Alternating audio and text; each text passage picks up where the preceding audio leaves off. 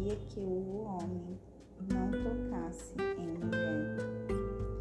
Ainda assim, para evitar fornicação, cada homem tenha a sua própria esposa e cada mulher tenha o seu próprio marido.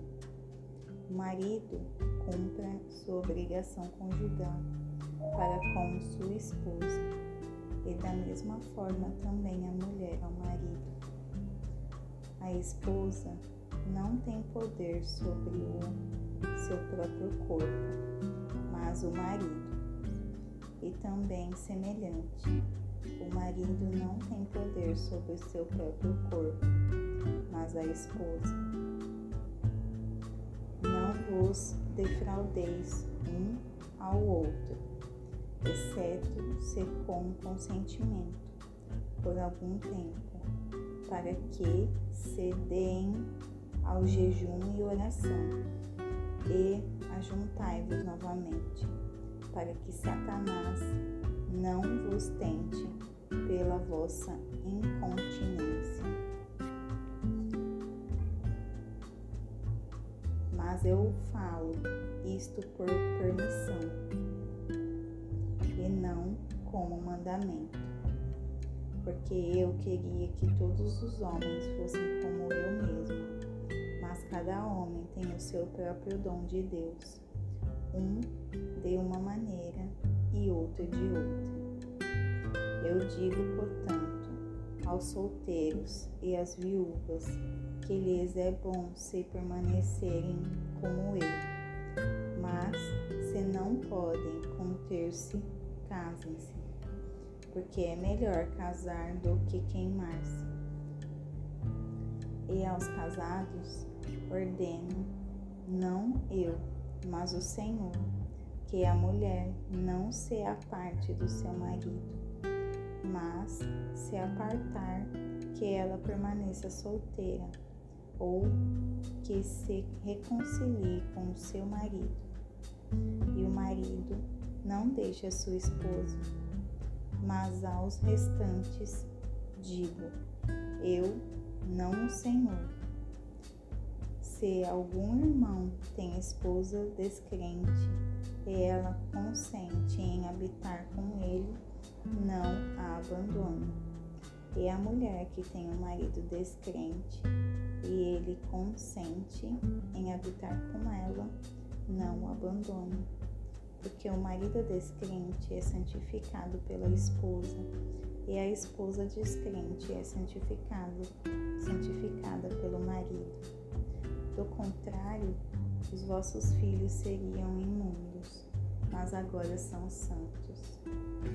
Mas se o descrente se apartar, aparte-se. O irmão ou irmã não está sob a servidão neste caso, mas Deus chamou-nos para a paz. Porque, como sabes, ó esposa, se tu salvarás teu marido? Ou como sabes, ó homem, se tu salvarás tua esposa? Mas assim como Deus distribuiu a cada homem, como o Senhor chamou a cada um, assim ele ande.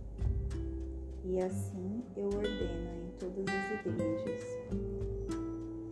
É algum homem chamado sendo circuncidado? Não se tornes incircuncidado. É alguém chamado estando incircuncidado, não se torne circuncisado. A circuncisão nada é, e também a incircuncisão nada é, mas a guarda dos mandamentos de Deus. Cada homem permaneça na vocação que foi chamado. Foste chamado sendo servo, não te preocupes, mas se tu pode chegar a ser livre, aproveite bastante, porque aquele que é chamado pelo Senhor, sendo servo, é homem livre do Senhor e semelhante também àquele que é chamado, sendo livre, é servo de Cristo.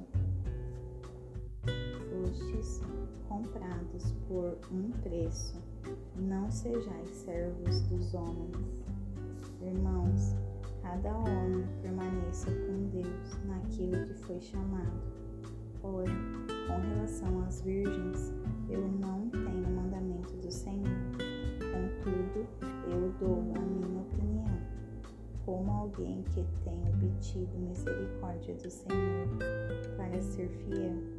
Suponho, portanto, que isto é bom por causa da aflição presente. Eu digo que é bom para o homem estar assim. Estás ligado à esposa? Não busque desligar-te. Foste desligado da esposa? Não busques esposa.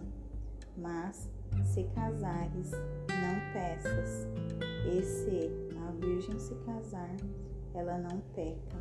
Porém, os tais terão tribulações na carne, e eu quisera poupar-vos.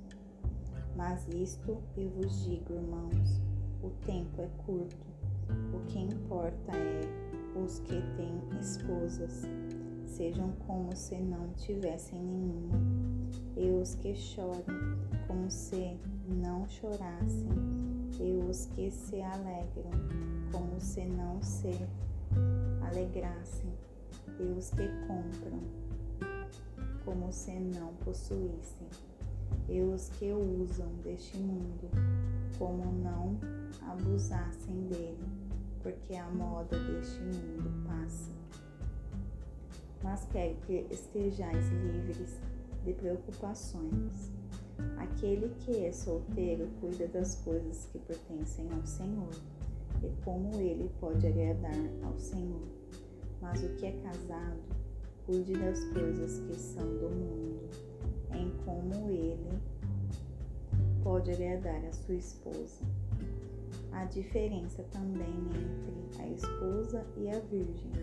A mulher solteira cuida das coisas do Senhor, para ela poder ser santa, tanto no corpo como no espírito. Mas a que é casada cuida das coisas do mundo, em como ela pode agradar o seu marido. E eu digo isso por para o vosso proveito, não que eu lance um laço sobre vós, mas para o que é gracioso, para vos unirdes ao Senhor sem distração. Mas se alguém, mas se algum homem pensa que ele trata sem decoro a sua virgem, se ele passar a flor da idade e a necessidade o exigir, faça o que quiser, não peque, casem-se. Todavia, aquele que está firme em seu coração, não tendo necessidade, mas tendo poder sobre a própria vontade, e assim decretou no seu coração de guardar a sua virgindade, faz bem. Assim então, aquele que dá em casamento faz bem, mas o que a não dá em casamento faz melhor. A esposa está ligada pela lei ao seu marido enquanto ele viver, mas se o seu marido morrer, ela está livre para se casar com quem quiser, somente no Senhor. Mas ela será mais feliz se permanecer assim, segundo a minha opinião. E penso também que eu tenho o Espírito de Deus.